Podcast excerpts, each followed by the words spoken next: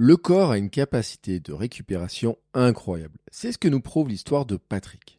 Patrick est un retraité, ancien alcoolique, désormais coureur d'ultra. Allez, c'est parti. Bonjour à toutes et à tous et bienvenue dans ce nouvel épisode du podcast Sport et Nutrition. Je suis Bertrand Soulier, créateur du podcast Running Kilomètre 42 et j'ai créé ce podcast avec Happy Run, des apiculteurs passionnés par la course à pied et amateurs de longue distance qui proposent une gamme de nutrition sportive naturelle. Dans ce podcast, nous intéressons principalement à ce point important et si complexe la nutrition sportive est la plus naturelle possible. Et nous avons décidé de partir à la rencontre d'athlètes, de sportifs, d'aventuriers, d'entraîneurs ou de spécialistes de l'alimentation sportive. Et aujourd'hui, nous partons à la rencontre de Patrick Rollo. Retraité, ancien alcoolique, il a arrêté de boire il y a 20 ans et désormais coureur d'ultra. Un épisode qui vient boucler notre série sur l'alcool après les épisodes avec Bruno Hobby et Odd Ro. Je dois cependant vous prévenir que cet épisode avait été enregistré en premier et en novembre dernier. Il avait couru les 100 km de Millau quelques temps avant et préparé le 24 heures de Ploéra en décembre. Patrick nous parle de son parcours, de son alcoolisme, de comment il est tombé dedans, euh, même sans trop s'en rendre compte, comment il s'en est sorti aussi. Il nous parle des séquelles de l'alcool sur son corps et ses organes, et vous allez voir que certains de ses organes ont très bien récupéré, mais que son corps en garde des traces. Et il nous parle aussi de ce qu'il est capable de faire désormais, de ses défis actuels, de ses courses, de pourquoi il fait l'ultra. Car c'est la belle leçon de cet épisode. Patrick nous explique comment il en est venu à l'ultra et de ce qu'il recherche dans ce type d'effort, ce qui nous permet d'aborder la dimension mentale de l'effort. Patrick nous parle ainsi de ses abandons et de sa détermination, celle qu'il a eue pour arrêter l'alcool il y a 20 ans et celle qu'il a maintenant dans ses défis. Et avant de vous laisser avec ma discussion avec Patrick, je veux remercier Coro qui sponsorise cet épisode et ce podcast cette année encore. Dans ce podcast, nous partageons des conseils de sportifs, coachs, spécialistes qui valorisent une alimentation équilibrée, des produits naturels, des ingrédients bruts à cuisiner, des céréales, des oléagineux des ingrédients de base que vous pouvez acheter en ligne directement chez Coro, koro.fr, la boutique pour les passionnés de produits sains. Coro propose plus de 1200 produits. La marque privilégie les emballages grand format pour éviter de consommer trop d'emballages plastiques et opté pour un circuit commercial court entre le producteur et le consommateur quand c'est possible. Et pour vous aider dans votre budget, nous avons négocié avec une réduction sur toute la boutique. Il vous suffit de vous rendre sur la boutique Coro, koro.fr et utiliser le code APIRON5 pour en profiter. Je remercie tout particulièrement Coro de soutenir ce podcast et je vous laisse maintenant avec ma discussion avec Patrick. Allez, c'est parti. Bonjour Patrick. Bonjour euh, Bertrand. Comment vas-tu? Bah ça va, euh, ouais, ouais, ça va très bien. Alors, euh, je te remercie beaucoup d'avoir accepté notre invitation. Aujourd'hui, nous allons parler d'un sujet, alors qui rentre dans un sujet, dans une thématique plus large, alcool et ultra. alors, par, vu comme ça, on se dit que ça fait pas bon ménage. Hein, mais de là le dire, de là le penser et de là à, en parler vraiment avec des témoignages de personnes qui, bah, qui connaissent ces deux domaines, euh, l'alcool et euh, l'ultra, c'est d'aller un peu plus loin justement dans la démarche. Alors, ce que je te propose, c'est d'abord te présenter en quelques mots pour qu'on on cadre bien un petit peu qui tu es et pour parce qu'il y a plein de gens peut-être qui connaissent dans le monde de la course, etc. Alors, donc, euh, Patrick Rollo, euh, j'habite à côté de Reims, euh, je suis retraité, je pratique la course. J'ai repris la course en 2000, 2009 exactement. Avant, je la pratiquais aussi depuis 74 pour exactement. J'ai eu des dents de scie un petit peu, arrêté en 2000, repris en 2009. Voilà à peu près. Et donc, je me suis lancé dans, les courses classiques, 10 km semi, marathon. Et l'ultra m'a intéressé. Je me suis lancé dans les ultras il y a quelques années. Euh, pourquoi tu t'es lancé dans l'ultra? Défi perso, parce que je m'apercevais qu'avec l'âge, j'étais plus capable de faire des, chronos, euh, des chronos dans certaines courses. Mais euh, en, plus, c'est surtout des défis perso pour pouvoir pousser vraiment le bonhomme euh, au maximum, voir jusqu'à quoi j'étais capable, et puis en fonction des préparations, etc. donc, c'était mon objectif, c'était surtout un peu ça, quoi. C'était vraiment de faire des challenges qui sortaient un peu de l'ordinaire, au-delà du marathon. D'accord. Et donc, le bonhomme, tu l'as poussé jusqu'où dans, dans les challenges? Alors moi, j'ai fait jusqu'à bah, la course qui est connue, c'est le Grand Raid du Golfe du Morbihan, donc Ouais. 175 km. Euh, voilà, euh, le, et puis euh, j'ai 600 km à mon actif, et puis un 24 heures. là, je me relance dans un 24 heures bientôt donc en décembre de l'année euh, de cette année là. Et puis euh, voilà, au niveau des challenges. Et puis j'ai peut-être d'autres projets, mais il faut que je les construise un peu, il faut que je me renseigne un peu plus. D'accord. Euh, tiens, un petit mot. Le 24 heures que tu fais cette année, c'est lequel? C'est celui de Plorant. On dit pleurant, donc c'est celui qui Mm. est dans 56 entre euh, Auray et Vannes. Donc je l'ai fait, j'ai eu le plaisir de le faire en 2021, ça m'a plu et je veux me, je veux m'y réaligner pour bien entendu faire mieux. C'était quoi ton, ta distance sur 24 J'ai heures? fait 131 km, 200 ou 300, donc j'espère euh, j'espère faire 140 km. Ok, Euh, bah écoute, hein, euh, non parce que euh, moi j'ai fait un 24 heures l'an dernier et j'avais reparlé d'en faire un cette année aussi, mais euh, voilà, il y a eu des euh, changements et puis en plus d'ailleurs il était annulé, hein, c'était ce week-end Euh, par rapport au- à la date d'enregistrement. On, doit- on est un petit peu en décalage hein, dans, dans, dans les diffusions, je le dis. Euh, le, le 24 heures c'est un, c'est un chouette envi- environnement, hein. Franchement, faut le dire pour ceux qui connaissent pas trop le, le monde Mhm. de, de, de la course. T'en as pensé quoi toi? Bon, si tu retournes, c'est que ça t'a plu. Systématiquement, lorsque les gens t'abordent ça, c'est quand tu leur dis que c'est sur une piste, parce que Pleuron, c'est comme ça, c'est une piste qui fait un kilomètre, hein, une piste. C'est pas vraiment une piste, c'est un, Mm, un terrain, enfin des, des, des chemins, ça fait le contour d'un stade, etc. Donc c'est un peu, un tout petit peu sinueux, c'est-à-dire qu'on tourne pas en rond, quoi. Euh, malgré tout, c'est pas du, du- c'est pas comme un stade. Euh, moi, j'ai, j'ai super aimé parce que euh, derrière, on revient tout à chaque kilomètre. Donc, on revient à notre stand, on est capable de s'approvisionner, prendre de l'eau, etc. Enfin, bref, euh, tout ce qui peut exister dans ce genre de course. Et puis, euh, on est parti avec des 6 heures, des 12 heures, des 24 heures. Il y a plein d'échanges qui se font. Alors, bien entendu, au fur et à mesure, le groupe diminue pour terminer avec que des 24 heures. Mais quand, pour ceux qui sont lancés sur le 24 heures, mais ce qui est bien, c'est qu'on a créé un petit peu de lien entre chacun, puis des fois on se redouble. Ah, mm. Des fois on se fait doubler, des fois c'est nous qui doublons. On rencontre des marcheurs ou marcheuses, donc, ou des coureurs et coureuses, et donc on a plein d'échanges qui se font et c'est super sympa. Donc euh, ça encourage, voilà, euh, un peu, un peu ce qui fait que j'ai envie de le faire. Et puis euh, le, le challenge, le coup de 24 heures, de se dire ben, jusqu'à où je peux pousser la machine, parce que là, bon, j'ai l'impression que, donc euh, on va, on fait le nécessaire. Voilà. Mm. Ouais, je le dis, hein, pour ceux qui, euh, qui connaissent pas 24 heures, c'est, c'est une belle aventure. Moi, j'avais vécu un super bon moment. Euh, bon, c'est vrai qu'au bout d'un moment, on se dit, euh, la nuit est un peu longue. hein. Alors, pour le R1, je sais pas à quelle heure ça part le départ. Ouais, c'est exactement ça le problème du 24 heures de Florent. Alors, euh, bon, c'est Bretagne, hein, bien entendu, mais le problème, c'est le, le ciel. À cette époque-là, euh, le jour, il est quand même, euh, il est quand même assez, euh, assez court, donc la nuit Mm. très longue. Ouais. Et euh, je, j'en remarquais avec les, les, les personnes qui couraient, on attendait avec impatience de voir, euh, non pas le soleil, mais au moins le jour, quoi, de, parce qu'on était en train de tourner tout le temps dans la- et là, on attendait avec impatience, et c'est fou, c'est qu'on avait, on était à plusieurs, en tout cas, à penser à la même chose. On était assez surpris parce que on pourrait se dire, tiens, vivement qu'on arrive, parce que je crois que ça finissait à midi, hein, je crois, de, Mm. de, de souvenir. Mais c'était pas du tout ça, c'était vraiment le fait de retrouver, euh, le retrouver le jour le plus rapidement possible. Ouais, c'est vrai, hein, la nuit est longue. Euh, surtout que bah, c'est vrai qu'on se rend pas compte, hein, il y a la fatigue, il y a la durée, etc. Il y a des, puis, il y a tout un tas de stratégies. Mais on n'est pas, pas là pour parler de 24 heures parce que euh, même si moi, c'est un, format euh, que, que j'avais adoré, on n'est pas là pour parler, on est là pour parler d'alcool parce que tu as un parcours aussi avec l'alcool. Tu été alcoolique. Oui, tout à fait, ouais. Euh, et en fait, euh, donc j'essaie de reprendre les années en, en fait où euh, tu me dis tu as couru dans les années 70, etc. Et à quel moment en fait euh, tu étais alcoolique jusqu'à quelle année? Après, moi, j'ai arrêté en 2003. Hmm. J'ai arrêté l'alcool en 2003. Euh, et tu as commencé à quelle époque? L'alcool, c'est, en vérité, tu, tu commences pas, c'est un peu, euh, c'est assez difficile. Hein, dans- je sais que je suis issu de, au niveau famille, nos anciens, c'était le verre de vin, c'était un peu l'apéro. Donc euh, voilà, euh, les gamins, ils avaient un peu des fois euh, un petit peu de vin avec de l'eau et du sucre dans le dans le verre. euh, mais c'est pas ça qui a fait que. Mais euh, derrière, c'est voilà, c'est c'est quand même euh, c'est vicieux, hein, euh, l'alcool. Donc, euh, et puis, euh, en fonction des parcours de vie, euh, tu rencontres d'autres personnes, il y a des choses que tu, voilà, tu vas trinquer un peu plus que de- des fois, et puis euh, après, tu rentres ce dans ce qu'on appelle, nous, le cercle vicieux, Hmm. et euh, derrière, tu, tout doucement, bah, ça devient une habitude, euh, et donc ça devient, ça devient régulier, ça devient une habitude, ça devient après quotidien, et avec même... euh, et avec euh, tout ce que, toutes les dérives qu'il peut y avoir. La trame, elle est quasi identique euh, pour tous les alcooliques, je peux le dire. Mm. Donc, la, la trame, hein, je parle. Après, Ouais. euh, comment c'est bien, ça c'est autre chose, mais la trame, elle est quasi identique. Le cercle vicieux, on connaît bien. Voilà, qu'on en arrive à cacher de l'alcool, etc., pour pouvoir boire en cachette, ça commence à devenir méchant, méchant, et c'était, j'en étais arrivé à ce stade-là. Ouais. Et l'autre jour, j'ai lu un témoignage de quelqu'un qui disait qu'il avait un collègue qui était alcoolique, il s'en était même pas rendu compte. Ça fait des années qu'il travaille avec lui, il s'en était pas rendu compte.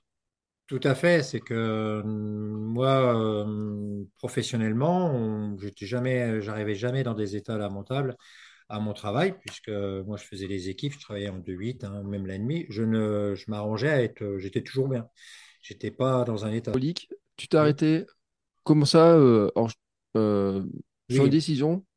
Comment tu décides Décision personnelle parce que je voyais que je dégradais, euh, je- moi je me dégradais personnellement, bien entendu, intellectuellement et puis euh, bien entendu physiquement, enfin il y avait tout un tas d'éléments. Puis mes proches, quand même, on, on a quand même des comportements lorsqu'on est sous l'emprise de, lorsqu'on est bien chargé, on n'a quand même pas, euh, voilà, des, au niveau des proches, bah, ça fait, euh, ça fait beaucoup de mal. hein. Euh, et souvent, on parle d'alcoolique, on parle de la personne qui arrête, etc. Mais il faut Mm. penser aussi à, à tous ceux qui sont autour de nous. Et donc, euh, voilà, moi, j'avais quatre enfants. J'ai quatre enfants. Donc, et mon dernier est né en 2003, en mars 2003. Alors, c'est pas forcément lui qui a déclenché mon dernier, mais c'est tout simplement, moi, j'avais pris conscience où j'en étais et qu'il me fallait à tout prix arriver à arrêter cet, cet engrenage-là qui, on- je savais, allait me aller euh, faire en sorte que j'allais tout perdre, quoi. Puisque Mm. c'est ça, malheureusement, le, chemin d'un le chemin d'un alcoolique, c'est qu'il va tout perdre. Euh, donc ça fait 20 ans que tu euh, t'as arrêté. Tout à fait, ça fait 20 ans, ouais. Ça fait 20 ans que j'ai arrêté, que j'ai pas retouché une goutte d'alcool, hein. Pas du tout. Euh, est-ce que le tu enfin tu dis c'est un engrenage, il n'y a pas de début vraiment et tout, mais tu disais bon dans ta jeunesse tu as fait du sport. Tu disais dans les années 70, tu as fait du sport, etc. Oui, j'étais dans les, Euh, j'étais dans les paras, donc euh, ouais. physiquement, on était obligé quand même, voilà. Obligé, mais je- ça m'a pas, je dis obligé, mais ça m'a pas, ça m'a plu, hein. Attention. J'étais Mm. dans un 9 régiment de chasseurs parachutistes qui a été dissous depuis, mais donc j'ai fait quand même beaucoup de courses, euh, etc. Il y avait beaucoup de physique, quoi. Ouais. Euh, mais tu, tu buvais à ce moment-là? Oui, oui, oui, euh, bah, on trinquait, quoi. Comme Ouais. beaucoup, hein. Lorsque moi, à 16 ans, j'allais dans les balles, à ce moment-là, c'était des balles, hein. Euh, c'était la bière, c'était, euh, on n'avait pas des alcools forts, c'était trop cher pour nous à ce moment-là, il faut, faut le reconnaître aussi. hein. Donc, euh, bah, c'était de la bière, c'était euh, ce genre de truc, du vin, vin blanc, et voilà. C'était souvent, c'était souvent comme ça. Et puis après, bah, il y a le monde professionnel. hein. Moi, je suis rentré un peu dans le bâtiment, donc je ne veux pas dire que tous ceux qui sont dans le bâtiment ils boivent, mais à ce moment-là, au casse-croûte, c'était quand même le verre de vin qui accompagnait le, le sandwich et autres. Et puis euh, la vie à côté, hein, euh, les amis, les copains, la, la teuf, et puis, euh, et puis euh, le quotidien avec l'alcool, quoi. On Mm. boit une fois de temps en temps, et puis après on boit un petit peu plus, et puis après on boit tous les jours, et puis on augmente les doses d'alcool. Le cheminement est quasi identique. hein. Ouais. Euh, sur le, si on revient sur le sport, parce que tu disais tu étais para, donc tu avais une vie sportive quand même à ce moment-là. Oui, Euh, tu buvais, euh, l'alcool t'empêchait pas de faire ton sport, de, de, de- J'ai pas, avec le recul, je pourrais pas, je, je peux pas le certifier, mais Mm. euh, je j'ai pas de souvenir en tout cas qui m'ait mis dans des difficultés. Maintenant, avec le recul que j'ai en buvant pas, si admettons je me retrouvais dans une situation où je buvais, etc., je pourrais peut-être faire la différence. Mais je peux pas parce qu'à ce moment-là, euh, les sensations que j'avais, elles ne parlaient pas. euh, Je pouvais pas, voilà, c'était pas un indicateur. Enfin, je, je, je pouvais pas juger par rapport à ça. Mm. Mais je pense quand même que ça vient pas, que ça doit quand même euh, venir quand même enrayer les performances, d'après moi. Mm. Euh, on en reparlera parce que c'est un sujet qu'on va aborder avec Bruno Hobby aussi, euh, notamment parce que euh, grand amateur de vin, Euh, et de dire bah, comment on peut concilier? Parce que et c'est une vraie question parce qu'il y a, il y a plein de gens et puis l'autre jour euh, j'étais une course hier, les gens disaient bon on va aller boire une bière après la, après la Oui. course. Euh, il y a la fameuse bière de récup, euh, on- qu'il y ait de récup ou pas de récup, on n'en sait rien de toute façon. Il y a tous les, tout un peu les, tout un tas de, de, tradition autour de ça, etc. Euh, mais c'est vrai que j'entendais il y a une discussion, moi sur une course, on dit ah tiens on va boire un coup, on va boire une bière après, on va boire notre truc, etc. Euh, moi je vois des jeunes aussi, euh, des fois qui quand j'étais au club, qui racontaient leur jeudi soir, et j'étais étudiant donc je, me rappelle bien comment c'était, qui eux courent comme des lapins encore, mais qui arrivent à enchaîner. Et puis, même, moi, j'ai vu dans le sport de haut niveau, tu sais, j'ai vu des équipes de foot où tu as des joueurs qui boivent, etc., ou qui, jours avant, disaient on boit pas et tout. Mais c'est vrai que sur le. Il y, a ce côté tradition quand même, qui est très installé. Enfin, on a l'impression qu'il y a une culture, il faut absolument boire, quoi. C'est historique. C'est historique. Une, forme de, récupération par le coup de la bière, puisqu'on va éliminer certaines toxines, mais ça en amène d'autres. Mais après, donc, pour revenir sur le fait, est-ce que l'alcool euh, va perturbe des, des, performances, etc., il est difficile de le savoir comme ça. Euh, peut-être que le jeune qui euh, le jeudi fait la teuf et puis que le vendredi ou le, ou le week-end qui suit, ou même va faire une, compétition, on peut pas, on peut pas savoir l'impact, etc. Il mm. faudra avoir vraiment l'avis de, de médecin avec vraiment des, des, des, contrôles et puis des, des, prises de sang, enfin tout un tas d'éléments qui pourraient permettre en tout cas de justifier ou démontrer qu'il y a justement un impact euh, fort ou pas. Parce que là, bon, hein, c'est comme, comment on pourrait expliquer ça, c'est de prendre un, quelque chose euh, lorsqu'on va courir, on dit tiens, je vais prendre telle chose. Est-ce que si je l'avais pas pris, ça serait mieux? Si je l'ai pris, c'est mieux. Donc c'est toujours difficile de savoir ça. Mm. Voilà. Euh, ah, mais avec le. Alors, il y a l'âge qui joue aussi, parce que maintenant, on dit il y a 20 ans et tout, avec le recul, euh, c'est difficile parce que notre corps évolue, notre... tout évolue, tout change. Hein. Mais tu te dis, je ne sais pas comment trop dire ça, mais finalement, est-ce que tes performances, enfin tes performances, en tout cas ton, ton, ta, santé, ton bien-être, etc., tu vois, euh, ta forme physique globale, tu vois, vraiment sur cet aspect forme physique, euh, tu as l'impression que euh, à quel point ça pouvait la dégrader, tu vois, l'alcool? Ben, Moi, je dirais plutôt plus l'inverse. Je dirais que depuis que je me suis mis à arrêter, que j'ai mm. pris la décision d'arrêter et que j'ai arrêté, très sincèrement, physiquement, je m'y suis retrouvé.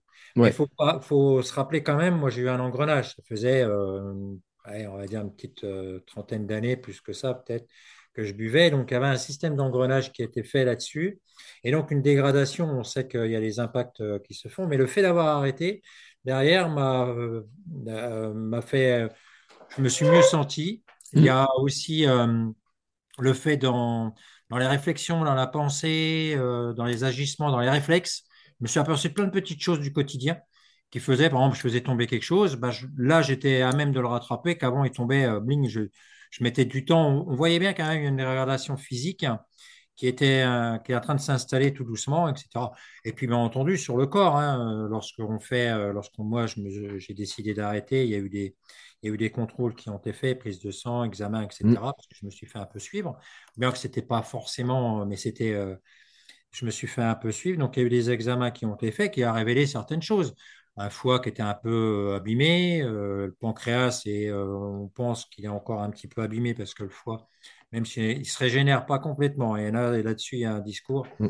il ne se régénère pas complètement, mais il s'est régénéré pas mal. par contre, le pancréas, il a morflé. Et puis, il y avait aussi tout ce qui était sanguin, le sucre, qui est quand mm. même une catastrophe au niveau de l'alcool, qui vient faire des dégâts quand même assez importants, diabète, graisse, etc. Donc ça, tu as, avais eu un suivi donc, euh, quand tu as arrêté, et au fur et à mesure, tu as vu là les améliorations sur tous ces aspects-là Tu dis le foie se régénère, etc. C'est indiscutable, c'est indiscutable. Euh, déjà, euh, physiquement, bon. Alors moi j'ai arrêté en 2003. Alors je faisais. Alors ce qu'il faut comprendre aussi, c'est que c'est pas la course à pied qui m'a fait arrêter. C'est que c'est simplement une conscience de moi sur mon sur perso, etc. Hein, d'accord? Donc la, mm. famille, etc. Et puis moi, ce qu'il y a, c'est que j'ai fait de la plongée sous-marine pendant très longtemps. Hein, j'ai fait de la plongée sous-marine de 88, de souvenir, je crois, euh, jusqu'en dans les années 2010. Mm. Et, euh, et euh, donc en, plongée, etc., on avait aussi l'aspect convivial qui était quand même assez des fois juste après les plongées qui était quand même chaud. Donc j'ai toujours fait une activité, une activité. Et donc lorsque je me suis Lorsque j'ai décidé d'arrêter, ben, je me suis aperçu que j'étais plus lucide dans certaines choses. Il y avait des réactions qui étaient quand même vachement différentes et euh, une forme physique qui revenait tout doucement. Alors, il faut l'entretenir, on le sait tous, euh, et tous qu'il faut, qu'il faut quand même faire des activités physiques pour pouvoir euh, être bien. Ça suffit pas de faire, de, faire des, abstinences complètes, mais il faut aussi quand même entretenir la machine. Et donc la course à pied a, été un élément moteur. Mais euh, quand je me suis replongé en 2000, en 2009, j'ai vraiment cherché à tout prix à, faire euh, vraiment au maximum. J'ai arrêté la plongée, donc juste un petit peu après, mais c'est n'est pas lié. J'ai arrêté la plongée parce que voilà, j'avais fait le tour de mon côté, j'ai 1300 plongées à mon actif et euh, j'ai voulu euh, vraiment dans la course à pied, je me suis lancé à fond. Comme parce que je suis assez, voilà, je suis un peu tête de l'art, mental un peu costaud et je pense en tout cas, hein, c'est ce qu'on me dit la preuve en est, c'est que j'ai décidé d'arrêter, j'ai arrêté. Et euh, parce que je pense qu'il y a beaucoup de, il y a beaucoup de, volonté. Et moi, je pense que l'ultra aussi, hein, ça, reflète mm. aussi le mental et la volonté qu'on a besoin pour pouvoir des fois terminer. N'empêche que euh, je me suis déjà ramassé en course à pied. Hein, le mental, des fois, il m'a lâché. Ouais, c'est ce que j'allais dire, hein, c'est que euh, tu parles de mental, c'est vrai que le, on le dit sur, une, sur l'ultra, surtout c'est des courses aussi longues qui durent des. tu pars sur. parce que là, on a parlé du 24 heures, finalement, on tourne en boucle, mais sur d'autres courses où tu peux être dans mmh. la montagne, dans la campagne, etc., en pleine nuit. Le Grand Raid, par exemple. Ouais, j'ai eu des invités de podcast euh, qui racontent l'UTMB en pleine nuit, qui s'entendent, ils savent pas s'il a entendu le loup. Euh, Les délires qu'on peut avoir euh, suite à la fatigue, le cumul, ouais, bien entendu, que j'ai vécu, connu, moi, oui. Et donc, c'est vrai qu'il y, a une question de, de, mental qui est important. Hein. On dit que dans ce qu'on est capable de faire, peut-être qu'on pensait même pas être capable de le faire pendant un certain temps. Quoi. Ouais, tout à fait. C'est peut-être ça aussi, moi, qui m'a tenté, c'est de me dire, de se pousser un peu. Euh, alors, euh, pousser, mais euh, intelligemment. Hein, je veux dire, c'est pas faire n'importe quoi. c'est vraiment, je me suis fait, je me suis, je, me, je suis encadré. C'est-à-dire, que mm. j'ai un coach. Tout à l'heure, tu parlais de Bruno Hubi, donc entre autres. j'ai aussi au niveau diététique, je me fais suivre un petit peu, qui fait que voilà, j'essaie de me donner tous les atouts, en tout cas en main. On sait très bien que les étoiles L'alignement des étoiles au moment de l'épreuve, on sait qu'elles sont pas forcément bien alignées, peut des fois manquer un élément qu'on n'a pas pris en compte, qu'on n'a pas mesuré, ou malheureusement, c'est voilà, c'est ainsi, et qui fait que derrière, hein, on va pas y arriver, on va échouer, ou euh, ça va être plus compliqué, plus difficile que, que l'autre. Hein. Je viens de faire les 100 km de Millau, euh, donc au mois de septembre euh, de cette année, et euh, j'ai pas fait le chrono escompté voilà, euh, je suis content parce que je finis pas dans le rouge, euh, mais euh, une déception. Mais bon, on est tous un peu comme ça. On a toujours des challenges lorsqu'on fait ce genre de course. Même si c'était la cinquième fois, moi, je cherchais quand même à chercher quand même quelque chose. Et puis mince, manque de chance, j'ai pas réussi à faire le chrono que je voulais faire. Bon, après voilà. Après, on analyse avec mon coach, on a analysé et puis on en tire après les leçons qu'il faut pour pouvoir être mieux la prochaine fois. Ouais, euh, mais euh, j'en connais d'autres qui ont été déçus cette année par les 5 km de Millau par leur performance. Euh, c'était dur cette année en plus avec la chaleur et tout. hein. Hmm. oui, alors Millau, là, cette année, ça a été quand même assez chaud. On a claqué du 29 degrés, je crois, de souvenir. Moi, très hmm. sincèrement, quatrième participation. Alors, je, suis toujours en train d'hésiter. Ouais, c'est la quatrième participation, pardon. c'est la première fois que je vois les pompiers en aller-retour comme ça. j'ai vu beaucoup de personnes très mal. Enfin, vraiment, vraiment euh, j'ai trouvé que c'était quand même euh, dur, dur, dur. Et puis même moi, j'ai bien vu en consommation d'eau, même si je suis assez, j'essaye de me réhydrater comme il faut. On sait très bien le problème que ça peut poser. Alors de l'eau, hein, bien entendu. Et euh, c'est, moi, je prends des boissons d'effort, mais n'empêche, il y a beaucoup de personnes qui sont en grosse difficulté par rapport, par rapport à la chaleur qu'on a pu subir. Euh, tu dis quand même la course, tu t'es pas mis, euh, t'as pas arrêté l'alcool pour mettre à la course, mais à quel point la course, est-ce que la course t'aide, t'a aidé à un moment donné euh, par rapport à l'alcool, par rapport à ton alcoolisme, etc. Ou? Alors, ça, c'est, on m'en a déjà parlé. Je dis, je bois plus. Ouais. Donc, à partir de ce moment-là, j'ai arrêté de boire. Je pense quand même que ça doit venir quand même me, me donner un bon coup de main, mais j'ai, comment je pourrais expliquer ça? J'ai pas la tentation. C'est-à-dire mm. que euh, j'ai pas de tentation et j'ai pas envie, euh, etc. Très sincèrement, lorsque j'avais fini, euh, j'ai fini le, cursus, un peu de suivi, on m'avait dit que je pourrais très bien éventuellement boire un verre de temps en temps, etc. Moi, pour X raisons, pour X raisons, euh, j'ai jamais, euh, j'ai jamais euh, repris un verre parce que voilà, c'est une décision perso. Alors, est-ce que c'est la peur de venir Mais j'ai dit non, c'est simplement, j'ai pris la décision de ne plus boire du tout une seule goutte d'alcool à partir de ce moment-là. J'ai fait, j'ai gagné ce combat-là. Et bah, lorsqu'on fait un, un ultra, on gagne aussi. c'est un combat aussi, hein, quelquefois. hein. Ouais. Le mental, quand même, il, il faut qu'on le travaille. Et puis, bah, et puis la, la volonté, le mental. Alors, est-ce qu'on peut distinguer les deux? Est-ce que c'est la même chose? Après, là, c'est des sujets de conversation philosophique.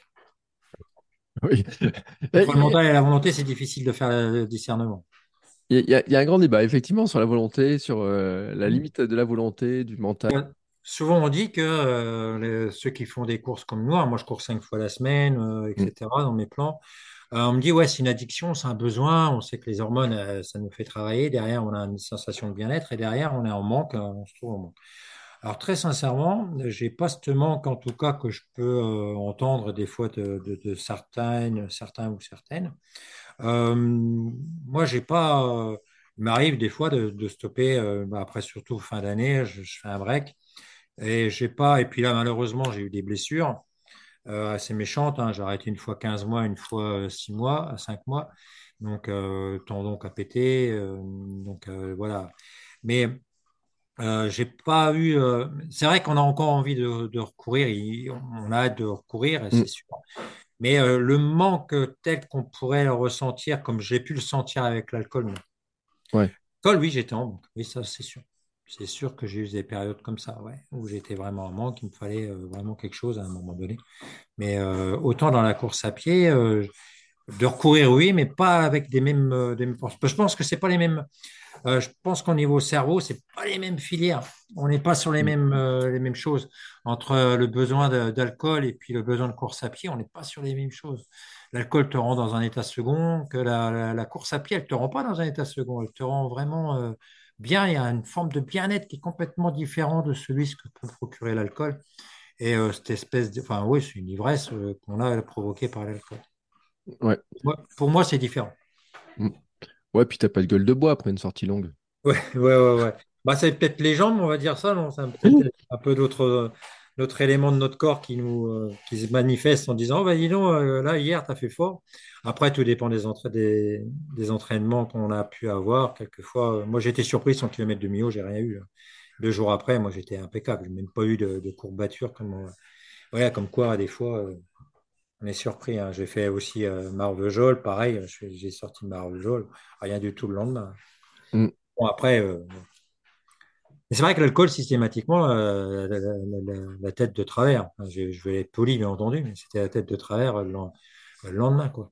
Puis ça repart dès que voilà, ça pas bien, et puis on attend impatience de le verre qui va nous délivrer un peu de, de, de, de ce manque, euh, de ce mal-être, et puis on reprend, on recommence, etc. Pensant que moi j'avais besoin d'alcool pour dormir, par exemple.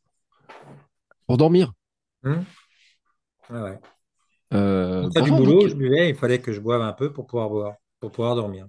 D'accord, ouais. Parce qu'on dit que justement l'alcool empêche de dormir bien, qu'on dort pas bien, qu'on n'arrive pas à se reposer, si, etc. on- ça t'assomme. euh, je pense que tous ceux qui ont, euh, enfin, ça arrivait à beaucoup de monde. euh, tant mieux. hein, attention, hein, moi je, je dis pas qu'il faut pas le faire, hein, mais je pense qu'il y en a beaucoup qui, qui des fois, bah, ça fait dormir. On le voit bien. Mm. Euh, est-ce que ça fait bien dormir ça par contre? Et là, tu peux pas le, Alors tu peux pas euh, comparer. C'est-à-dire que est-ce que tes nuits sont pas. meilleures maintenant? Ouais, euh, non, là, c'est sûr que les sommeils ils sont complètement différents. Ils sont pas provoqués. C'est vraiment un... Là, les sommeils que je peux avoir maintenant, c'est pas l'alcool qui me le provoque. C'est c'est- c'est vraiment la fatigue, c'est le corps. Donc, euh, c'est complètement différent, quoi. Mm. Euh, t'as jamais été retenté sur, euh, enfin même aux arrivées de course et tout, il n'y a, pas de gens qui te proposent un coup à boire et tout. Alors, la période qui a été la plus difficile, c'est au niveau, euh, au niveau des amis, de la famille, etc. Lorsque j'ai arrêté, lorsqu'il faut dire, maintenant je bois pas, euh, voilà, j'avais quand même un passé qui faisait qu'ils savaient que euh, Mm. j'allais prendre un whisky et boire un verre de vin. Là, plus rien du jour au lendemain, un peu surprenant. Donc, à un moment donné, il fallait aborder le sujet en leur disant qu'à partir de maintenant, je buvais plus d'alcool et en même temps leur dire euh, que euh, bah, j'étais alcoolique. Alors Mm. certains font les gros yeux, certains te font les gros yeux, mais ils le savaient, et puis d'autres qui te disent oui, on l'avait vu. Voilà. Ouais. Et, euh, et donc il l'avait vu, euh, mais finalement, enfin, c'est vrai parce que quand je, re- je reviens sur cet exemple de dire, bah, on se rend pas compte des gens, etc. euh, Enfin, maintenant après le recul, l'alcoolisme, ça commence à combien de, on peut se chiffrer à combien de de verres par jour ou- Ouais, après, c'est les fameux chiffres que sont donnés par. euh, par euh, je- alors, je sais pas si c'est l'OMS, mais je crois que c'est le truc de la santé, qui dit que c'est euh, trois verres d'alcool un jour euh, avec une journée de coupure dans la, dans la semaine. Enfin, il y a un truc comme ça. À partir du moment pour moi où euh, l'alcool devient quotidien, Mm. euh, pour moi, ça y est, on est, on est en train de rentrer dans un cercle qui est pas bon. Après, je dis pas que c'est perdu, hein, attention, hein, mais euh, je dis que tout simplement, là, faut être attentif parce que. euh, euh, là, on risque d'être dans un engrenage. Alors moi, j'ai fait des, des formations. hein, euh, je ne vais pas Ouais. expliquer comment et pourquoi, c'est pas le but. hein. Et justement, euh, j'ai expliqué comment ça se passait, l'alcool le- tous les jours, etc. Et, et donc, derrière, comment on se retrouvait dans un espèce de, de vice. Et puis, ce besoin, ce besoin d'alcool systématique. Donc, euh, voilà. Donc, euh, Euh, voilà. ouais, parce que moi, tu vois, ce- cette dose-là d'alcool, quand tu, moi j'ai dans de la famille, quand je regarde dans l'entourage et tout, ils y sont à ces doses-là en fait. Ils Ah diraient oui, non, jamais qu'ils sont alcooliques.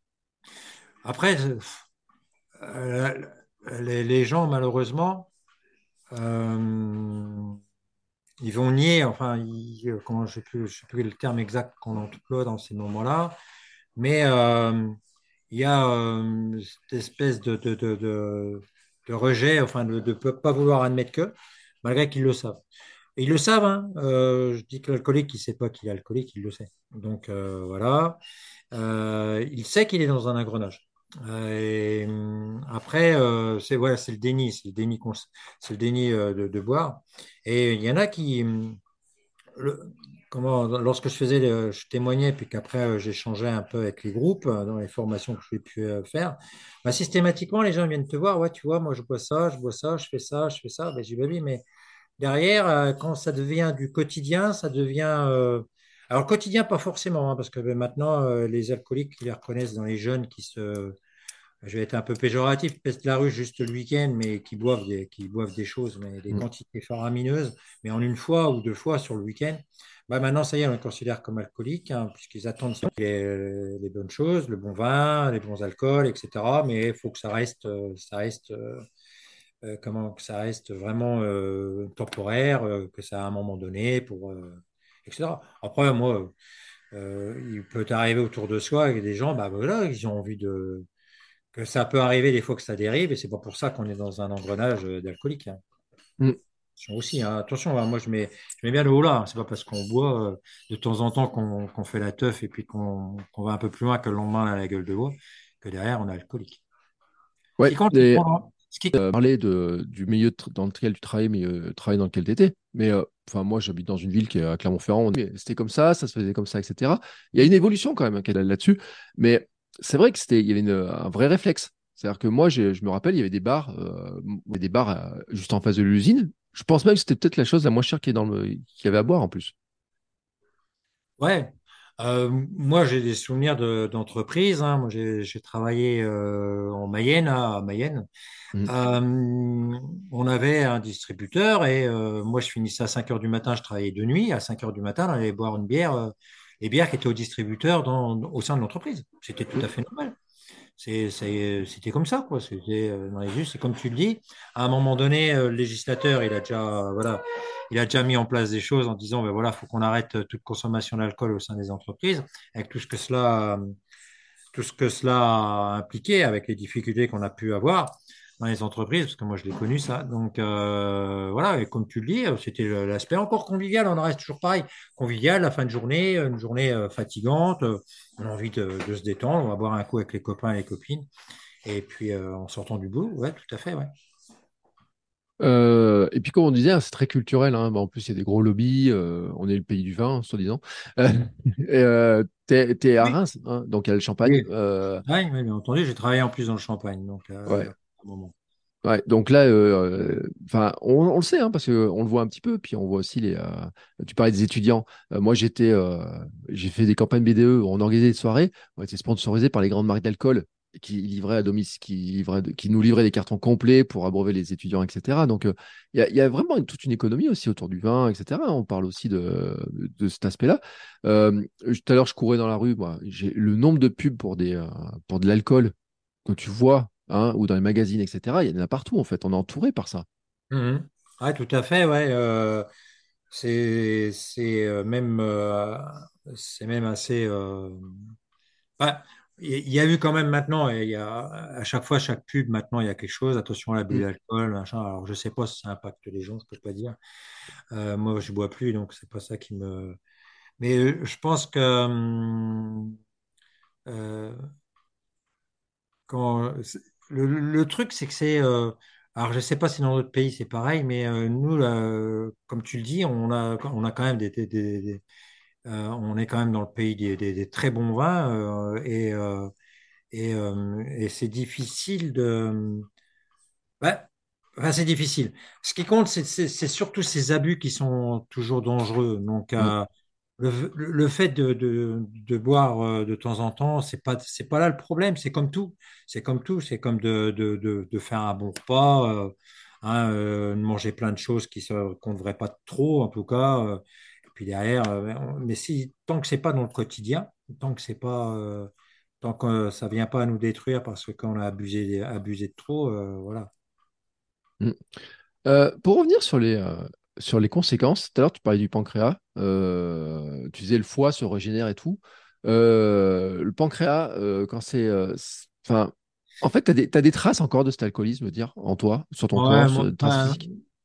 j'en suis pas, j'en ai pas la certitude, mais je pense que quand même, parce que médicalement, en tout cas, dans les, dans les examens qu'il y a pu y avoir, prise de sang, j'ai, on a regardé un petit peu ça, parce que moi, malheureusement, je fais un petit peu de diabète, hein, je suis Mm, diabétique, mais je suis diabétique euh, très léger, donc j'ai pas besoin de médicaments, parce qu'à moi de faire un peu attention.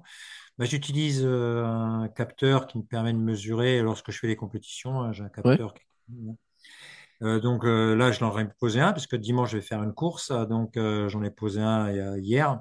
Donc ça dure euh, 14 jours. Et donc ça me permet vraiment de, de- de voir ma courbe glycémique. Et, euh, et donc, euh, si on veut, sur le, sur le, pancréas, euh, moi, il y a un peu de diabète, beaucoup de mal à comprendre pourquoi, parce que coureur, c'est très rare. On pense, on pense, et ça c'est par le biais de ma diète, et je le remercie, on pense que quand même le pancréas a morflé par le biais de l'alcool, et on n'a plus une régulation qui est bonne. Il ne faut pas oublier quand même que l'alcool, on a un sucre qui est masqué, Mm, qui est un sucre qui est transformé, hein, qui est assez ouais. particulier. C'est pas du sucre euh, c'est pas du sucre blanc, c'est un sucre qui est quand même, euh, voilà. Et euh, le pancréas, il a dû prendre une claque et il me, au niveau euh, l'insuline qu'il doit donner, on pense qu'il a, qu'il dysfonctionne un peu. On le voit dans les traces, un peu dans les, lorsque je fais des courses et puis que je fais des efforts, on voit très bien le- la courbe glycémique. On voit quand je reprends des aliments pour pouvoir me, me nourrir, etc., boisson d'effort ou autre. hein. Et euh, on voit qu'il y a, a quand même des, sursauts de pancréas qui, en tout cas, pensent que l'alcool a rendu mon pancréas complètement fainéant et euh, qu'il l'a un peu, gangréné. Et euh, voilà. Alors, une prise de sang, moi, j'ai eu une des prises de sang pour vérifier ça, mais il faut, je pense qu'il faut qu'on approfondisse un peu pour pouvoir voir si vraiment le pancréas, il est, fait bien son rôle. Bon, moi, j'essaie. Heureusement, et c'est la course à pied qui m'empêche, pas qui m'empêche, qui me garantissent en tout cas que je n'ai pas besoin de médicaments pour euh, le diabète pour le moment. Ouais, c'est-à-dire qu'en fait, la course permet de, de réguler hein, par le, par l'effort physique, hein, tout simplement, Ouais, la, la, gestion des, des glucidiques. C'est ça, exactement. euh, et mon docteur euh, euh, me l'a spécifié. Il m'a dit, dès que vous arrêtez la course à pied, il faudra qu'on fasse des examens pour voir ce que ça donne, quoi, pour voir si ça bouge beaucoup ou pas. D'accord. Euh, et c'est intéressant, tu disais, donc tu as un capteur sur les... euh, tu l'utilises que pour les compétitions, le capteur? Alors, euh, en vérité, euh, suite à, au problème de sang, etc., que j'ai pu avoir, moi, ça m'a, je, je- je te le dis, enfin, je le dis, mais je suis contre les médocs, pour plein de raisons. Je ne vais pas les citer ici, c'est pas le cas. Donc, je suis vraiment contre, contre, contre. Et donc, quand j'ai appris que j'avais un peu de diabète, j'ai dit, bon, il va falloir faire quelque chose.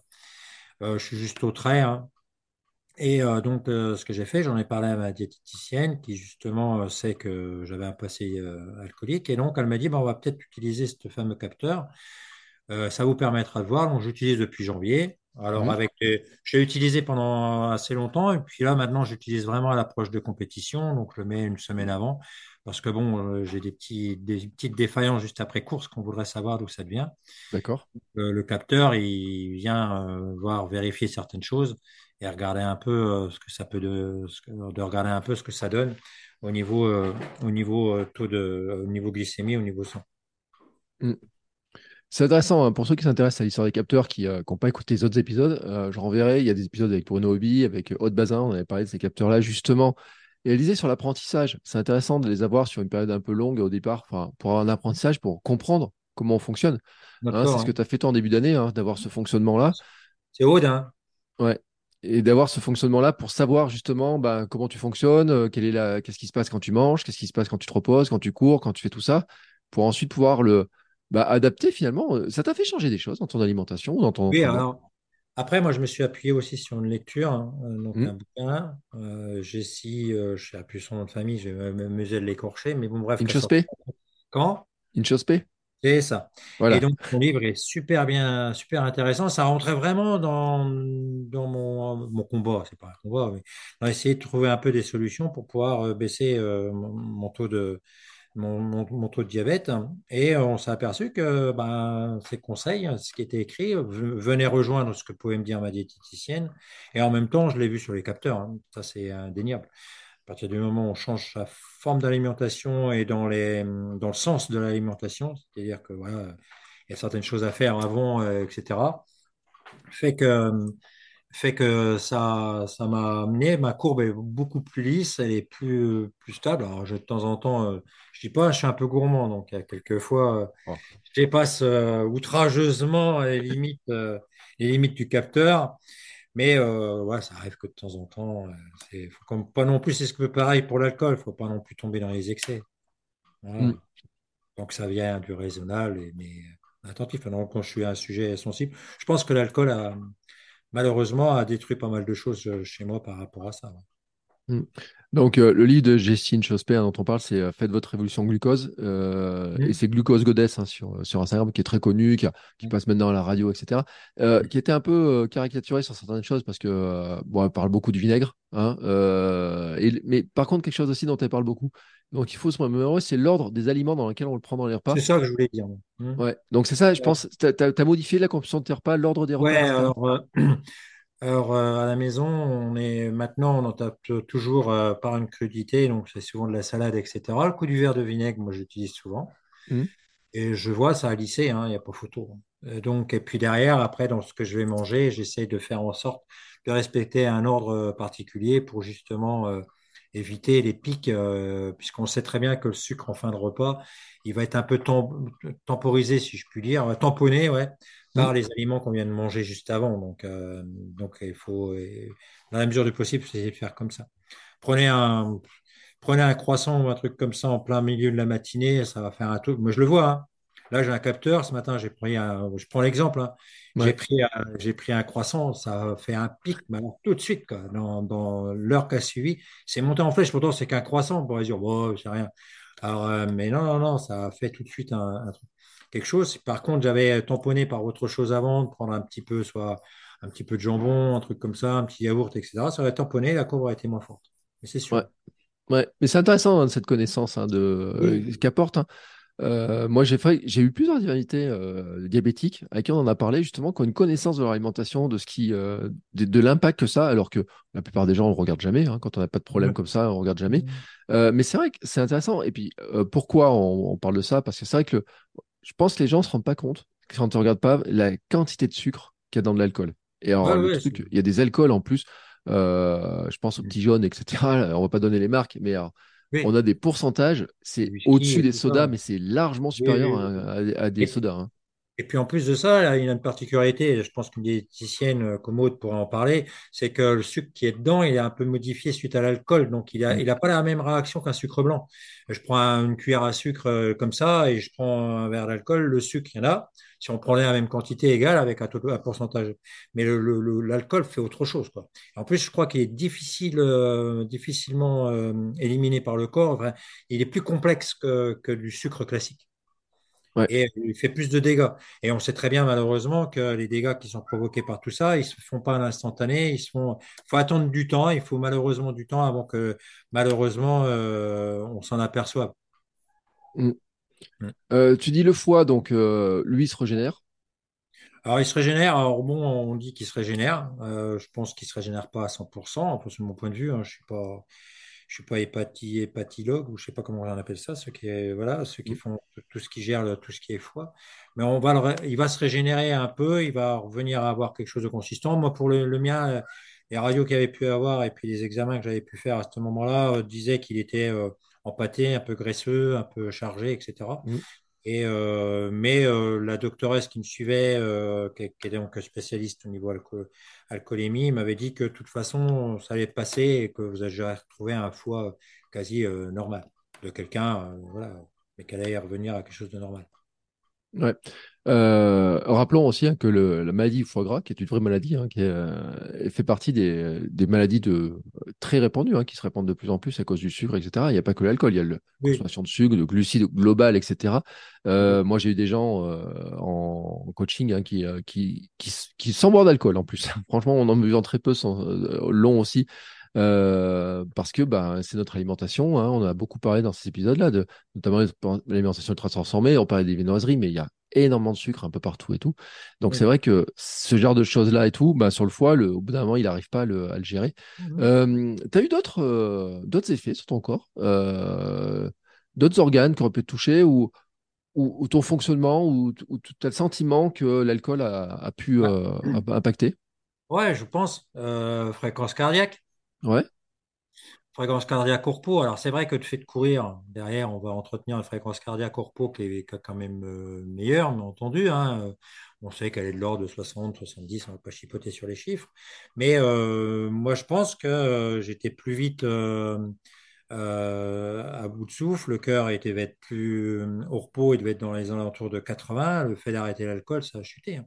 Puisque ton sang, étant donné qu'il charrie des doses de sucre d'enfer, il est certainement euh, au niveau volémie, euh, hypovolémie, etc. C'est-à-dire qu'au niveau, épais- euh, au niveau sanguin, on a une densité qui est légèrement supérieure, qui fait qu'on a une circulation qui est un peu, un peu, un peu plus difficile du sang. Hein, je Mm. remettre mon... Et donc, qui, derrière, le fait de, le fait de, d'arrêter l'alcool, mon sang devient plus fluide, circule mieux, etc. Après, bon, il y a le sport. Quand même le reconnaître, le sport, il a quand même un impact d'enfer. Mais, euh, mais je pense que l'alcool, euh, l'alcool dans le sang a, a, a fait des dégâts dans le sens où il était plus épais, plus difficile à circuler, un cœur feignant, euh, les artères, des veines, ça par contre, il faudra faire des examens. Moi, j'ai fait des tests d'effort, etc. tout va bien. Enfin, je- Mm. hein, ça, pas- mais, et donc, euh, je pense que si j'avais continué malheureusement sur le chemin que j'avais pris euh, avec l'alcool, je ne serais pas à cet état-là en ce moment. Ouais. Euh, pour autant, c'est difficile à mesurer, euh, de savoir ce qui. tu peux peux pas savoir l'état dans lequel tu serais maintenant, c'était quand tu avais l'alcool. Euh, mais tu ferais ferais pas de sport. Enfin, comment tu vois les choses? Après, bon, moi, j'avais fait, euh, ça me tentait de reprendre la, même pendant que je courais, j'ai recouru, euh, pendant que je faisais de la plongée, je recourais de temps en temps. Hmm Je n'étais pas euh, rentré dans une dynamique à courir tout le temps, c'était une fois de temps en Ouais. temps. Ça me toquait, quoi. Je mettais les baskets et puis voilà. Après, quand j'ai, en 2009, quand j'ai pris la décision vraiment de courir, ne faire que ça quasi, je parle au niveau activité, j'étais, euh, c'est comme tu le disais, je ne sais pas si l'alcool a, a, euh, m'a impacté, si euh, c'est difficile à, à pouvoir dire ce que ça aurait pu faire ou pas faire. C'est très Ouais. délicat. Ouais, tu peux pas le savoir en fait. C'est ça le truc, c'est qu'on peut pas le savoir. non. Mais c'est comme euh, telle chose, je la prends. Est-ce que ça, ça, ça va Est-ce que si je l'avais pas pris, ça serait mieux? Si je la prends, c'est mieux. On ne sait pas, Hmm. puisque c'est toujours difficile. Mais euh, moi, je, euh, je pense, enfin, il y a- il y a- pour moi, il n'y aurait pas photo. euh, euh, c'est que je suis quand même mieux depuis que depuis que j'ai arrêté de boire. Sur plein de choses, et à la fois, bien entendu, sur le physique, mais sur euh, plein de choses. Et puis sur le corps, etc. Euh, donc tu disais maintenant, donc tu t'entraînes, tu quoi? Cinq fois par semaine, tu m'as dit, tu t'entraînes? Oui. Ouais, à peu près. Euh, les gens, ils se rendent pas compte d'ailleurs. Ça, ça représente combien de kilomètres? Tu comptes en kilomètres? Tu comptes comment? Tu, comment tu Alors après, tout dépend dans le plan que je, le plan que je fais. Euh, je- là, en ce moment, je dois être à 70 km à peu près, semaine, Mm. hein, sur cinq entraînements. Donc, en vérité, c'est pas la masse de, c'est pas la masse de kilomètres qui est important, hein. c'est euh, surtout la qualité des séances qu'on peut faire. C'est ce que je dis. Donc, euh, moi, je fais euh, des séances, de, bien entendu, comme beaucoup, euh, de fractionner, etc. Je fais du long et je fais des, endurance, des, des séances de MA. Ben, Bruno euh, pourra en parler plus que moi parce que c'est lui Mm. qui m'a enseigné tout ça. Donc, euh, donc euh, ouais, je fais, je fais ça. Alors, après, en fonction des objectifs, sur un 100 km, euh, par exemple, pour Mio, je suis monté à une centaine de kilomètres semaine, quoi. Ouais. Sur le Grand Raid, j'ai dû monter à 110, 120 à peu près. Hein, puisque les sorties longues, elles vont être plus longues, bien entendu. Donc, ça va taper du 5h30, 6h, euh, une fois par semaine. Donc, euh, la la fin, hein, au début. Oui, oui, non, oui, mais non, mais des fois, voilà, il y a du progressif. On a un enjeu- le corps, il est quand même, il a une faculté, il est quand même, euh, c'est une sacrée bécane et Mm. euh, une faculté d'adaptation qui est incroyable. Et euh, les gens, ils, ils se disent, ouais, mais comment on peut, comment Patrick, il y a mon fils, euh, je discutais encore avec mon gamin qui était, qui parlait à de ses copains, copines, euh, que son papa, il faisait des 100 km. Ah bon, en courant. Ah Mm. bon, il s'arrête pas. Enfin bref, c'est toujours surprenant pour ceux qui sont pas dedans. Et à partir du moment où on a un peu dedans, on se dit, ben voilà, euh, si on met toutes les billes de notre côté, en tout cas qu'on fait les entraînements en conséquence, puis derrière, on fait euh, un respect, enfin au niveau nourriture, qu'on est un peu attentif et puis euh, qu'on une, une hygiène de vie euh, bien, euh, ben derrière, on va y arriver. Et après, ben, il y a des autres éléments, comme on disait tout à l'heure, le mental, etc., que là, ben, là, tant qu'on n'a pas vécu les fameux, enfin c'est des faux murs, hein, mais les fameux problèmes où vraiment tout, tout le mental nous pète dans les, nous pète là dans les, dans les mains. Tant qu'on n'a pas vécu ça, c'est difficile d'en parler, quoi. Savoir comment. J'en ai connu trois, donc euh, voilà. Ah, là, tu m'intéresses. Ça, ça se passe comment dans ces cas-là? Alors moi, la première fois que j'ai fait vraiment un...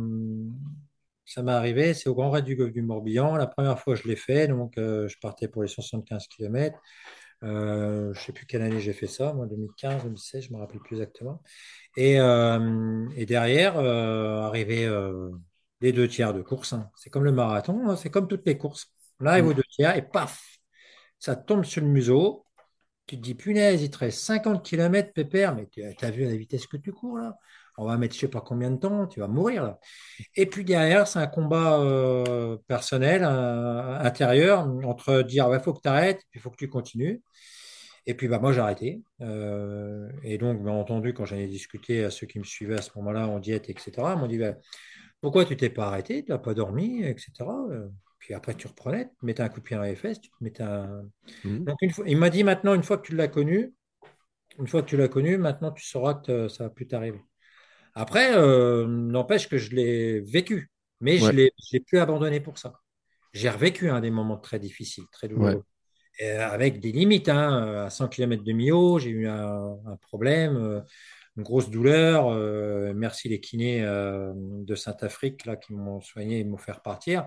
C'était euh, ça 4-5 ans. Et, euh, et là, j'étais arrivé à un seuil où j'étais à la limite d'arrêter. quoi. Et mon, mon suiveur m'a encouragé.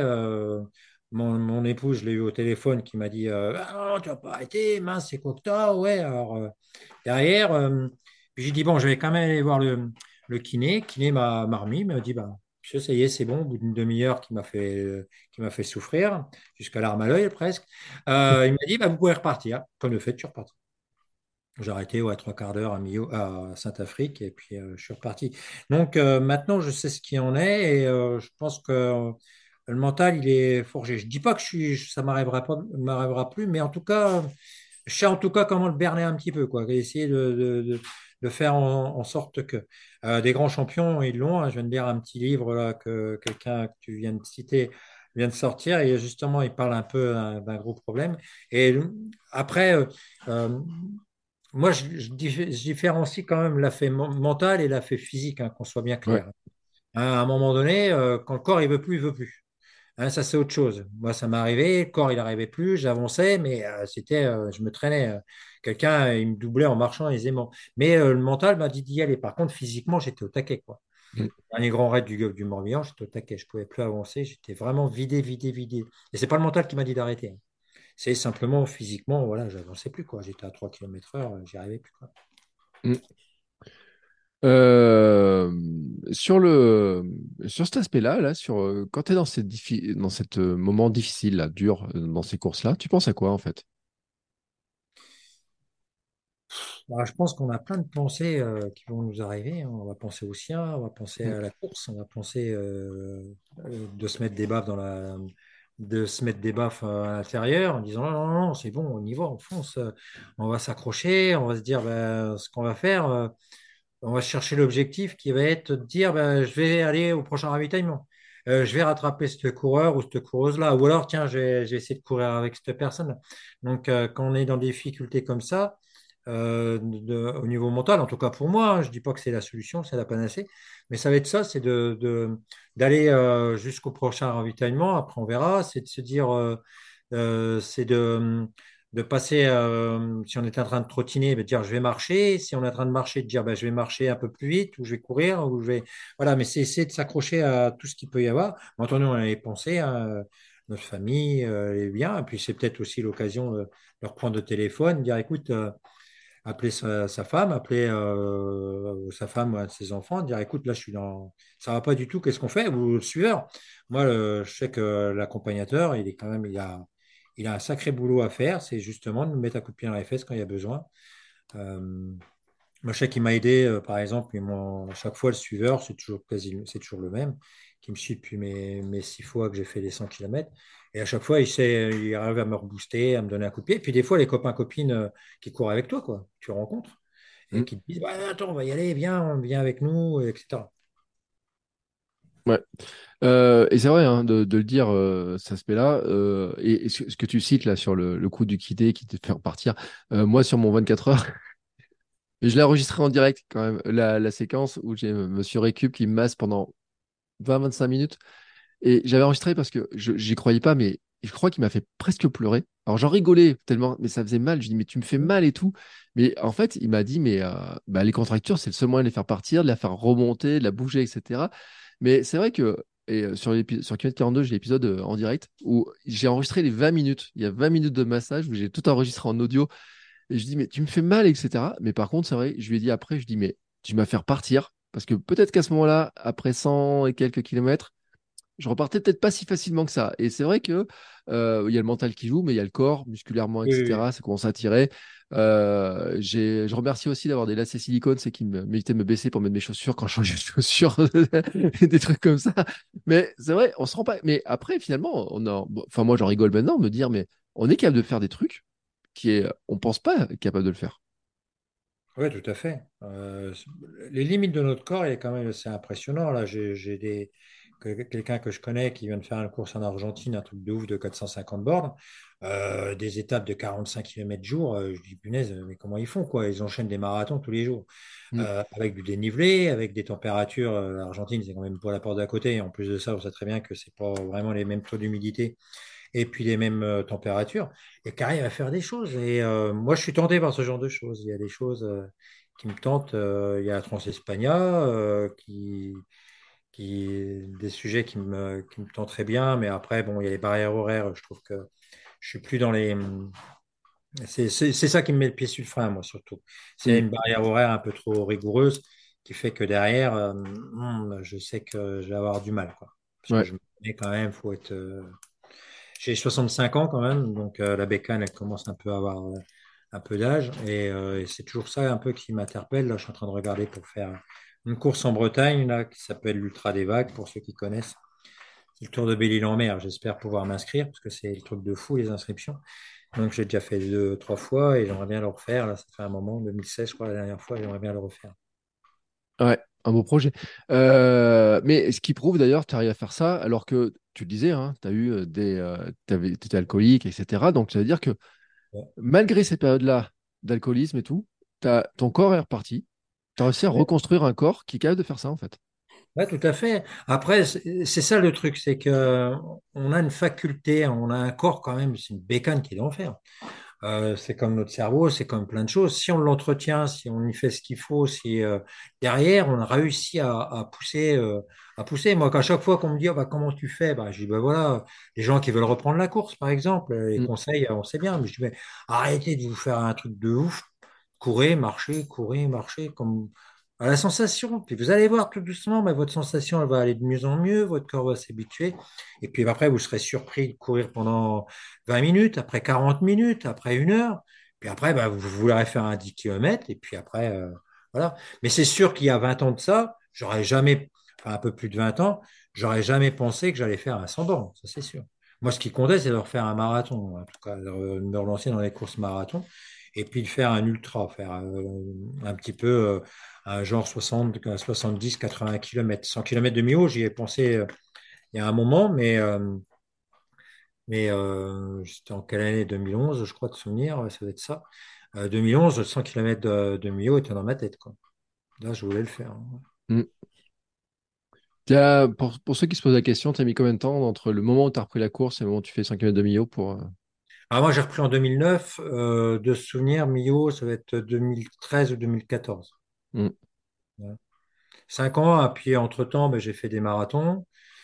Euh, je dois être à 15 ou 16 marathons de souvenirs. Euh, ouais, 15 marathons de souvenirs. Alors, ça fait pas beaucoup. hein. Moi, j'ai un pote là, dans mon bled, là, il court, il est au 40e ou 40e marathon. Donc, euh, voilà, comme quoi il y a des, des- des gens.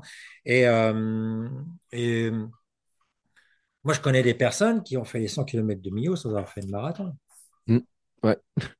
C'est le challenge, c'est de faire euh, ce- cette personne-là, pour ses 40 ans, il voulait faire les 100 km de Millau. Il courait pas, hein, quasi. hein.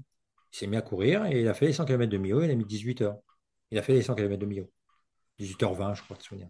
Mm. Donc, euh, vous voyez, comme quoi, euh, après, il y a le mental, un peu de préparation, une volonté. euh, je pense quand même, oui, euh, parce qu'on a un, histo- un- un historique de coureur, qu'on a fait des, des marathons, qu'on a fait un peu de course, je pense que ça peut qu'aider. On va quand même pas non plus, euh, pas se dire, euh, voilà, le 100 km, c'est à la portée de tout le monde.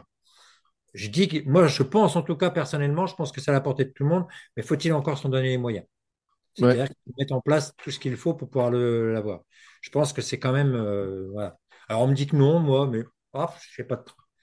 Après, les limites, c'est les limites physiques qu'on pourrait avoir personnellement. Mais autrement, euh, moi, pour moi, à partir du moment qu'on a ce toniaque et puis qu'on veut y aller, qu'on se met autour, euh, qu'on met vraiment tout en place, euh, et à la fois la préparation physique qui est vachement importante, que derrière on y met une diététique qui, se, qui fasse en sorte que, qu'on fait les essais pour pouvoir bien s'approvisionner, parce que ça, c'est toujours le gros problème sur du long, de pouvoir trouver les bons, les bons ravitaillements, ce qu'il faut prendre ou pas prendre hein, parce que chacun voilà, réagit pas de la même façon. Il n'y a pas quelque chose d'unique. hein. Je ne peux pas dire, bah, tiens, il faut faire comme ça, ça va aller. Non, non, non, non, non, ça c'est faux. Et, euh, et ben, à partir de ce moment-là, je pense qu'on peut y arriver. ouais. Moi, j'y crois en tout cas. J'y crois. Ouais. Et, euh, et c'est un beau message. Et comme quoi, même, tu vois, en disant euh, ce qu'on disait, hein, c'est que euh, même en ayant été alcoolique, même en ayant, euh, bon, euh, ce problème, on parlait un peu de diabète, gestion du sucre, le pancréas qui est touché, etc. Et tout, bah, comme quoi, il y a 65 ans. Hein, euh, Oui, oui, oui. parce qu'il y en a qui se croient foutus bien plus tôt que ça. hein. Ouais, euh, alors, euh, mais je suis surpris quand même. Alors, il y a quand même quelque chose qui m'a qui m'a plu, moi, euh, malheureusement, avec le passé, là, c'est que le Covid a fait que, en tout cas, il y a des gens qui, d'un seul coup, sont venus nous rejoindre Mm. en course à pied. Alors, il y en a, il y en a qui ont abandonné trop vite, mais il y en a, par contre, qui ont persisté, etc., qui ont continué, et euh, maintenant, qui sont, qui sont coureurs, qui n'auraient jamais pensé, à- jamais pensé faire, euh, faire ça, et qui font des 5 km, des 10 km en courant, qui vont s'inscrire, qui vont faire le SMI, euh, comme nous, il y a pas eu, il y a, eu 15 jours à peu près, mi-octobre, euh, celui de Reims, qui n'était qui pas, qui se doutaient pas qu'ils auraient pu le faire, et donc qui se sont mis à la course et qui ont fait, pris une activité. Alors, il y en a d'autres d'activités, hein. Il y a le vélo, il y a tout ça, il y a la natation, etc. Mais c'est vrai que comme il y avait le Covid à, faire trouver les jambes à certains, et donc c'est super, il y en a qui se sont lancés dans la marche, euh, etc. Donc je pense qu'à tout âge, on peut y aller. Euh, après, il faut, faut, faire une, faut faire quelque chose de progressif. Il faut y aller euh, voilà, en s'écoutant. S'écoutant pas trop, parce que des fois, il faut se mettre un coup de pied dans les fesses. hein. Quand il pleut, bah, on y va. Quand il est, s'il fait froid, bah, on va y aller aussi. Donc voilà, moi, je m'entraîne. Moi, je fais cinq fois la semaine, quelle que soit la météo. hein. Donc, euh, Mm. Alors, je cours et j'y vais, quoi. Ouais. Je, je suis sorti euh, hier, euh, il tombait, euh, il y avait des belles roches, euh, et puis du vent, et j'y suis allé quand même, quoi. Après, voilà, il y a, il ça. Mais bon, après, on a tellement de plaisir qu'on arrive, qu'on va reprendre la douche, qu'on se sent bien. euh, franchement, c'est génial, quoi. Mm. Et donc, comme, comme, euh, comme de fait, euh, c'est vrai que euh, quand j'étais dans ma période euh, d'alcool, ben, j'aurais jamais pensé que j'aurais pu faire ça. Et je trouve que d'avoir arrêté et puis derrière faire une activité, ben, je suis très, très, je suis assez content de moi. Je suis assez content. Et puis, je pense que j'ai mon entourage qui sont assez fiers du, du Patrick, euh, ce qu'il a, ce qu'il a, ce qu'il a pu faire, ce qu'il fait. Et puis, euh, ça en étonne encore plus un. Mes enfants sont assez fiers de moi et Mm. euh, ma femme aussi. Donc, j'en suis très, très content. Et, et je pense que ça, il n'y a, pas à dire. La- la- la- le fait d'avoir arrêté l'alcool et puis en même temps la course à pied, ça forge. Il n'y a pas photo. Mm. Alors, tu vois, j'avais une dernière question, c'est de dire, est-ce que tu vois un parallèle, alors c'est difficile de faire un parallèle comme ça, mais entre arrêter l'alcool, la démarche d'arrêter l'alcool et les démarches de commencer la course ou de se lancer dans l'ultra? Tu vois, est-ce que tu vois des, des similitudes Ouais, dans ce parcours? ouais. Alors, euh, l'alcool, euh, le fait d'arrêter, il faut une volonté. Courir, il faut de la volonté à un moment donné. Mm. Euh, de se dire, est-ce que, en plus de ça, c'est que je pense qu'à partir du moment où on fait une activité, c'est comme celui qui va arrêter de fumer. Je pense qu'en faisant une activité parallèle, bah, derrière, ça va aider. Mm. Euh, on va retrouver à un moment donné, ça va être un peu difficile, mais on va retrouver après un moment de plaisir parce que lorsqu'on finit d'avoir couru, on a une sensation quand même de bien-être, hein, on le sait, hein, c'est hormonal, etc. Donc, euh, eh ben, ce qu'on avait peut-être euh, avec l'alcool, parce qu'arrivé à un moment, ben, on était bien, et, et ben là, en plus, c'est plus sain, notre corps, il va mieux, puis derrière, on va avoir tout de suite l'impact en se regardant dans un, dans un miroir, on va se sentir mieux, notre image qu'on va refléter, on va être quand même plus fier de soi, et Mm. puis, bien entendu, physiquement, on va tout doucement, on va, on va fondre et puis on va arriver, euh, on va arriver à, à- c'est un des meilleurs euh, régimes, la course à pied. hein. Mais, euh, bon, il faut, il y a d'autres choses à faire avec, mais autrement, c'est un des meilleurs régimes. Ouais, alors je parle pas de poids, mais comme tu m'as tu m'as dit, euh, t'as, t'as perdu du poids entre le moment où t'es alcoolique et le maintenant? Alors, comme moi, ça s'est euh, fait en même temps que la course à pied. Donc, j'avais commencé la course à pied avant de... euh, ah non, moi, j'ai arrêté en 2003. Donc, j'ai pris la course à pied après. J'ai fondu un tout petit peu. euh, avant de reprendre. Et puis la course à pied, ça a été euh, indiscutable, j'ai fondu. Ouais. Mais euh, moi, je me je noterai euh, pas régulièrement, mais je le fais une fois de temps en temps pour voir un peu où j'en suis, surtout dans les compétitions, voir ce que je suis un petit peu avant. Et c'est sûr que hum, quand j'ai arrêté euh, l'alcool, ça, euh, j'ai fondu, c'est sûr. Ouais. Par Mm. contre, il y a eu tout un engrenage derrière qui a fait que, euh, comme j'avais plus le sucre euh, de l'alcool, j'avais, euh, il fallait que je compense bah, d'autres sucres. Je mangeais des, des, rochers, je ne donnerai pas le nom pour pas faire trop de pub, les fameux rochers pralinés, là, donc j'en Ouais. mangeais, je buvais du fameux coca, euh, et à un moment donné, ma femme elle me dit, ah, mais t'as vu, euh, tu prends du rocher, tu prends du coca, etc. J'étais voir mon docteur, il m'a dit, ouais, c'est normal, c'est la, cause de- la- une des causes principales, c'est le fait d'avoir arrêté l'alcool. Vous avez un manque de sucre. Derrière, le corps. Et donc, derrière, il faut le remplacer. Donc, c'est pour ça. Donc, j'ai fait, comme je suis une tête de, de mule, j'ai arrêté euh, tout ça. J'ai Ouais. arrêté, j'ai arrêté les, les, les- les chocolats, la façon que je le prenais. Maintenant, j'en prends de temps en temps. Attention, hein. j'aime bien, moi, un Mm. petit carré de chocolat après le café et autres. C'est toujours agréable. Ouais, mais je suis d'accord. Euh, effectivement, puis en plus, on rentre dans la période de Noël et tout, là, on a tous les oui. chocolats qui nous tentent, etc., y compris les fameux petits rochers. Ouais, Ouais, mais il y a toujours une boîte qui traîne à Noël à la maison, hein, tu sais. Alors, ouais, franchement, fait. je vais pas jeter la pierre. Euh, et je suis aussi d'accord avec le petit, euh, le, le petit euh, carré de chocolat après le café et tout. D'ailleurs, on va parler tu vois, de ce truc-là. Donc, euh, là-dessus, on est tous raccord. Euh, en tout cas, écoute, merci beaucoup pour ton témoignage parce que c'est intéressant, tu vois, parce que c'est vrai quand, quand on, on cherchait un peu sur le sujet, c'est un, un sujet qui est culturel, l'alcool, c'est vrai, on le disait, hein, et qui est pas facile. où On se rend pas compte de l'engrenage. Mais ce qui est bien aussi, c'est de se rendre compte qu'on peut en sortir et que derrière, ben, comme tu disais, ton corps, ben, tu as réussi à le faire repartir, tu as réussi à faire plein de trucs, tu as des défis en tête. Euh, ben, déjà, il y en a un qui arrive dans pas longtemps. Alors, je sais pas à quel moment on va diffuser cet épisode, parce que là, on est le 6 novembre, donc ça veut dire, euh, Dans un c'est mois. quand dans un mois, hein, tu vois. Donc, on va mois, diffuser. ouais, ouais, le 4 ou 5 décembre, ouais, ouais, dans ces cas-là. Bon, j'espère que le vent sera terminé, hein, que tu auras du beau, enfin, du beau temps. Oui, oui, je Ça reste la Bretagne, quoi.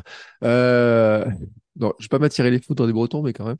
Euh, on sait jamais. Hein. Euh, moi, et tu sais que j'ai eu chaud là, on sûrement, quand j'ai fait la Rennes, c'était en octobre, c'était plus tôt. Euh, mais je crois qu'il y a une année où il avait fait très froid, hein, si je me trompe pas, hein, sur euh, sur ce 24 heures là. Euh, en tout cas, ce qui montre hein, que euh, on est capable hein, de repartir, de, de faire des choses, d'évoluer, de changer. Tu as parlé de volonté, tu as parlé du parcours et tout. Donc je te remercie beaucoup. je te souhaite une belle course, des beaux projets. Euh, donc, tu nous as dit un petit peu, tu as, as, un truc qui te fait rêver quand même, là. Tu dis, euh, tu, commences à parler de certaines courses, tu as, un, truc qui te ferait rêver. Ouais, euh, dans les courses, la Trans-Espagna serait quelque chose de, très intéressant, mais bon, c'est quand même des courses de fou, et là, je sais pas si je serais en mesure de le faire. après, moi, je pense que dans l'Hexagone, on a quand même de, de, de, quoi, de quoi faire au niveau de challenge.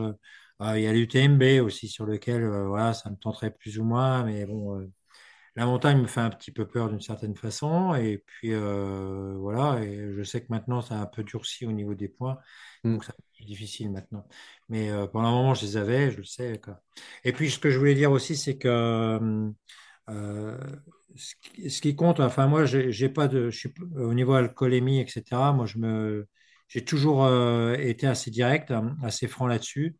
Et euh, justement, euh, ça a permis des fois à certaines personnes de venir discuter avec moi. Et, euh, moi, je le fais en toute franchise. J'en ai pas, j'ai pas honte. C'est mon histoire, c'est mon passé, c'est comme ça. derrière, derrière, moi, j'ai fait tout ce qu'il faut pour pouvoir m'en sortir. Et tous ceux qui seraient dans un engrenage similaire, qui viendraient s'amuser, enfin, qui voudraient écouter le podcast qu'on est en train de faire, eh ben, il faut qu'ils y aillent, qu'ils se fassent aider et qu'ils pensent à leurs proches aussi, parce que ça, c'est aussi important. Les proches, ils souffrent beaucoup. Voilà. Mm. Eh bien, écoute, en tout cas, euh, Patrick, merci beaucoup pour ton témoignage. Euh, il y a un endroit où on peut te contacter. Enfin, tu es sur les réseaux sociaux quelque part ou pour te suivre, t'encourager? Moi, j'utilise, ouais, j'utilise Facebook hein, principalement. Bon, apparemment, c'est le site des vieux, donc euh, je ne sais pas si c'est vrai. j'utilise ça principalement. J'ai un peu Instagram, mais je, suis moins doué là-dessus. Facebook, bon, c'est parce qu'on se retrouve pas mal de copains, copines en course mm. à pied. Euh, on se retrouve, euh, voilà, on a fait 100 km de Millau, on, on était toute une petite équipe, on s'est retrouvé à, à 4, 5, euh, on s'est retrouvés tous ensemble, on a pu faire la course ensemble, c'était super génial. Donc voilà, c'est surtout sur ce site-là où moi que j'utilise beaucoup pour, pour tout ce qui est course à pied. Ok, et eh ben écoute, sur ce, je te remercie beaucoup en tout cas pour le temps passé avec nous, pour ce témoignage. Euh, qui est important d'en parler. C'est un sujet qui est vraiment, euh, qui est vraiment important d'en parler. Euh, et puis on va continuer à explorer un petit peu la thématique, hein, que je disais, entre les invités, etc. On va parler un petit peu, parce que c'est vrai que c'est, ça fait partie hein, de thématique, ça fait partie des questions qu'on peut avoir. Hein, quel est l'impact de l'alcool sur la course, etc. Là, on était sur un sujet sur vraiment montrer hein, que bah, on peut sortir de l'alcoolisme et puis se relancer dans le sport et faire des courses, faire des, des, ultras et tout, des choses qui nous semblent incroyables et impossibles. Euh, mais moi, tu sais, mon parcours, moi, c'était la perte de poids. Donc, euh, je pensais pas, quand j'ai perdu 30 kilos, je pourrais courir un jour 100 km. C'était même pas imaginable pour moi. Je savais même pas que le 24 heures existait, tu vois. Euh, donc, c'était encore plus net. Je savais même pas que ce genre de truc existait, qu'il y avait des, des gens pour faire ça. Donc, ça montre qu'on est capable de faire des belles choses. En tout cas, merci beaucoup, Patrick, pour ton témoignage. Et puis, nous, écoutez, ben, on se retrouve euh, dans 15 jours pour un nouvel épisode, euh, vous allez comprendre un petit peu les thématiques, les sujets, des nouveaux invités. Et puis, on va continuer à explorer ce monde euh, sport, nutrition et tous les sujets qui vont autour, autour de tout ça. Merci beaucoup, Patrick. Allez, ciao